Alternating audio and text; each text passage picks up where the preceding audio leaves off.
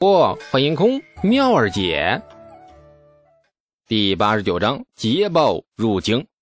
李世民一口白牙咬的是嘎嘣响啊，眼中杀机闪烁。若非那条不斩来者的臭规矩，这个吐蕃使者早已经被他下令剐成了一万片。全都肃静！这李世民甩袖大喝，满殿喧哗顿时静下，死死盯着那吐蕃使者。李世民一字一顿地说。吐蕃使者，你给朕听清楚，大唐松州，朕一定会取回来。尔等屠戮大唐子民，朕必以十倍之数报还之。殿内无风，这吐蕃使者却分明感到了一股凌厉如刀锋的罡风，那迎面拂来，身上不由自主冒出了一层鸡皮疙瘩。看着殿中大唐皇帝陛下，如同困兽般赤红着眼睛。恶狠狠地盯着他，使者浑身一凛，却不敢再多说一句话。急促的脚步声打破了大殿的沉默，宦官的身影还没有出现，却老远的便听到他尖细欣喜的大叫：“哎，松州捷报！松州捷报至矣！”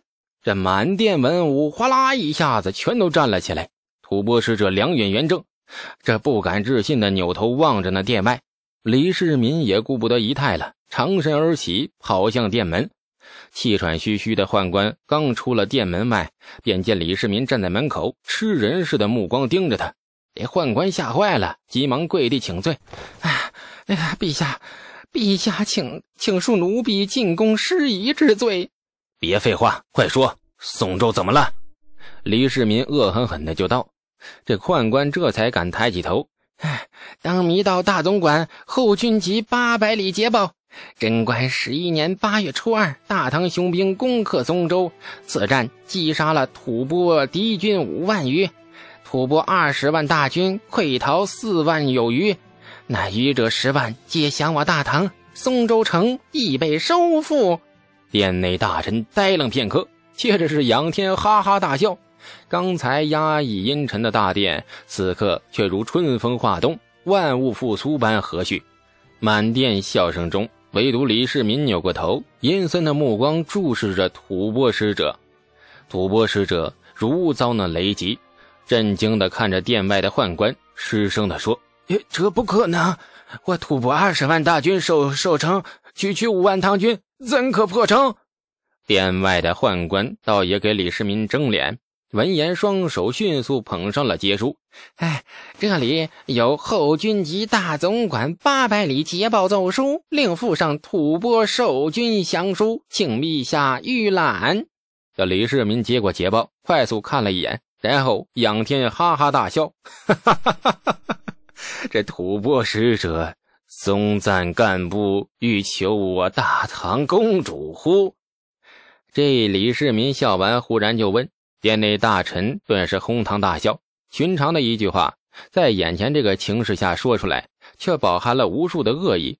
吐蕃使者脸色铁青，呆怔许久，终于咬牙躬身：“下臣下臣向皇帝陛下辞行。”太极宫山水池格外的草地上，一张矮脚桌上摆着一排黑不溜秋、不起眼，甚至有点丑陋的小陶罐。一名从那松州赶来的折从校尉啊，哎，就恭敬地站在矮脚桌旁，垂头大气的不敢喘。李世民狐疑地盯着这一排小陶罐，就是这小玩意儿助我大唐收复松州的。回陛下，正是。李世民似乎不太相信，和牛金达的表现一样，屈起手指弹了弹小陶罐，一边端详一边喃喃：“这是个啥嘛？”陛下小心，此物非常霸道。松州城坚兵力，我大唐将士却只费了数百个小陶罐，便将松州纳入股掌之中。李世民眼中大放异彩，啊，竟有这般厉害！来，给朕试试。也这校尉犹豫一下，还是小心翼翼的将陶罐捧起，恭敬的请李世民离开十余丈，还要捂着耳朵。李世民沈然一笑。登基以前，他也是南征北战，什么风浪没有见过呀？堂堂帝王之尊，犯得着怕一个小小官子吗？校尉无奈，只好将陶罐引线点上火，然后猛力的往前一扔，轰的一下，地动山摇，李世民身后侍卫大惊失色，拔刀将他团团围在正中。阁楼远处的宫女宦官们吓得跪地抱头尖叫，庭院内一片狼奔使突。李世民的笑容僵硬，这呆呆地注视着远处被炸出一个大坑的草地，半晌没有回过神，没有理会周围的动静。李世民缓缓地走到了大坑旁，细心地从草地里拔出了几片尖锐的碎铁片，然后又倒抽了一口凉气。沉默许久，李世民神情凝重地说：“捷报上只说如何破了松州，却语焉不详。此物到底是何人所造啊？”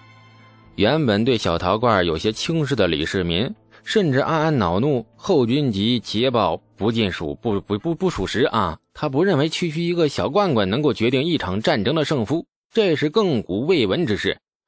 哎呀！这直到亲眼见到这个小陶罐的威力，那个跟拳头差不多大小的罐罐里，似乎藏着扭转乾坤的力量。只消那么一点点火星，便能爆发出惊天动地的能量。李世民终于信了，这个罐罐确实有扭转战局的能力。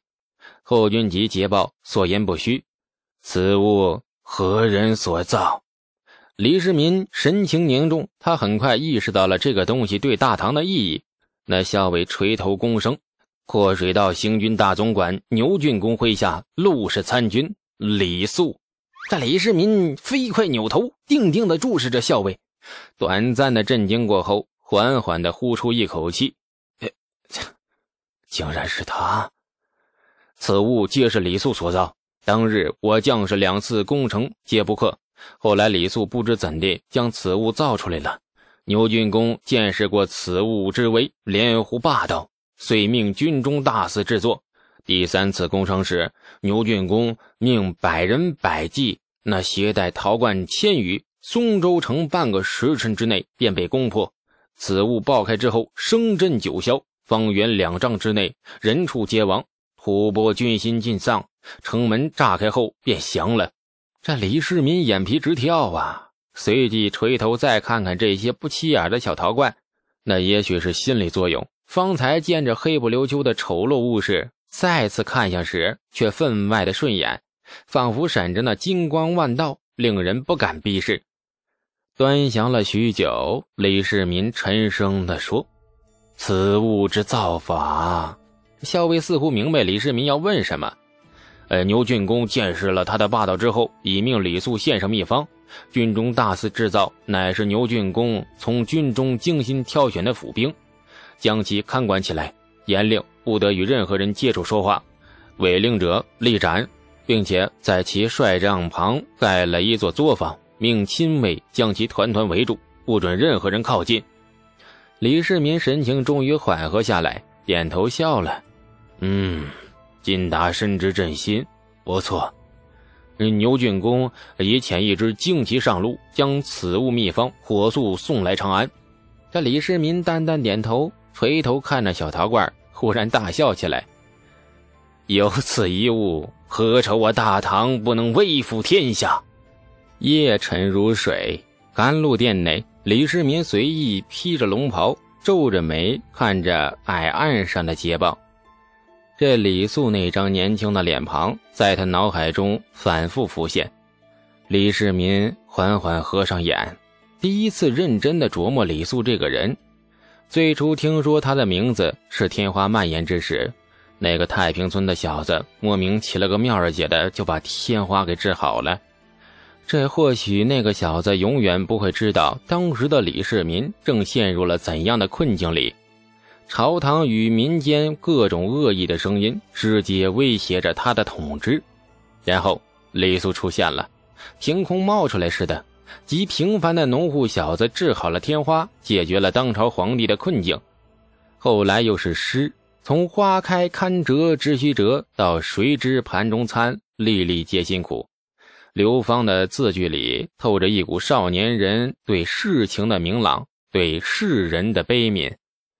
再到后来的击杀劫舍律，解救东阳公主，推恩献策，那直到今日造出这堪比天威的小陶罐，助唐军收复松州，而他这个皇帝也在吐蕃使者面前找回了面子。这李世民越想越心惊，不说不觉的细细思来，这个少年郎不知不觉竟然做出了这么多事情。将他这些功绩揉在一起，比起如今朝中名臣宿将，亦不遑多让。这样的人才，怎能让他隐于乡野村夫之间，从此庸碌到老呢？如此人才，若不为朕所用，朕之过也呀！李世民喃喃自语，然后展开了面前一卷黄卷，毛笔饱蘸墨汁。这李世民神情闪过了一丝犹豫。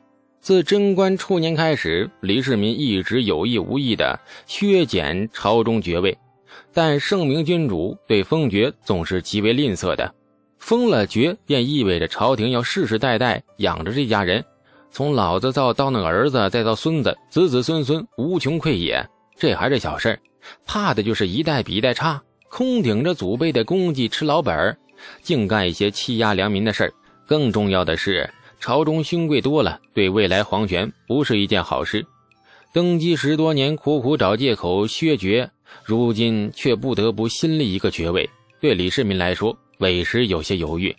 脑海里那张皮笑肉不笑的俊脸朝他呵呵两声。李世民咬了咬牙，见过李肃几次，李世民也察觉到这小子不愿意当官。若欲为他自己所用，封个官怕是不够了，那便只能封爵了。心思落定，李世民再无犹豫，毛笔稳稳落在黄卷上，开始书写。写完之后，李世民长舒了一口气，脸上忽然露出笑容。那个懒散的小子进了朝堂，会为朕的江山社稷做出什么大事呢？夜已深，李世民搁下笔，伸了伸懒腰，起身回寝宫去了。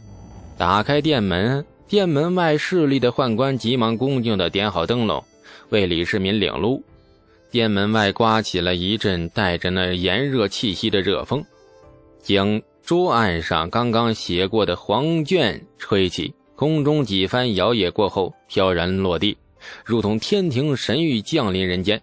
黄卷之上飞白体所书四个大字格外夺目：“泾阳县子。”感谢您的收听，去运用商店下载 Patreon 运用城市，在首页搜索海量有声书，或点击下方链接听更多小说等内容。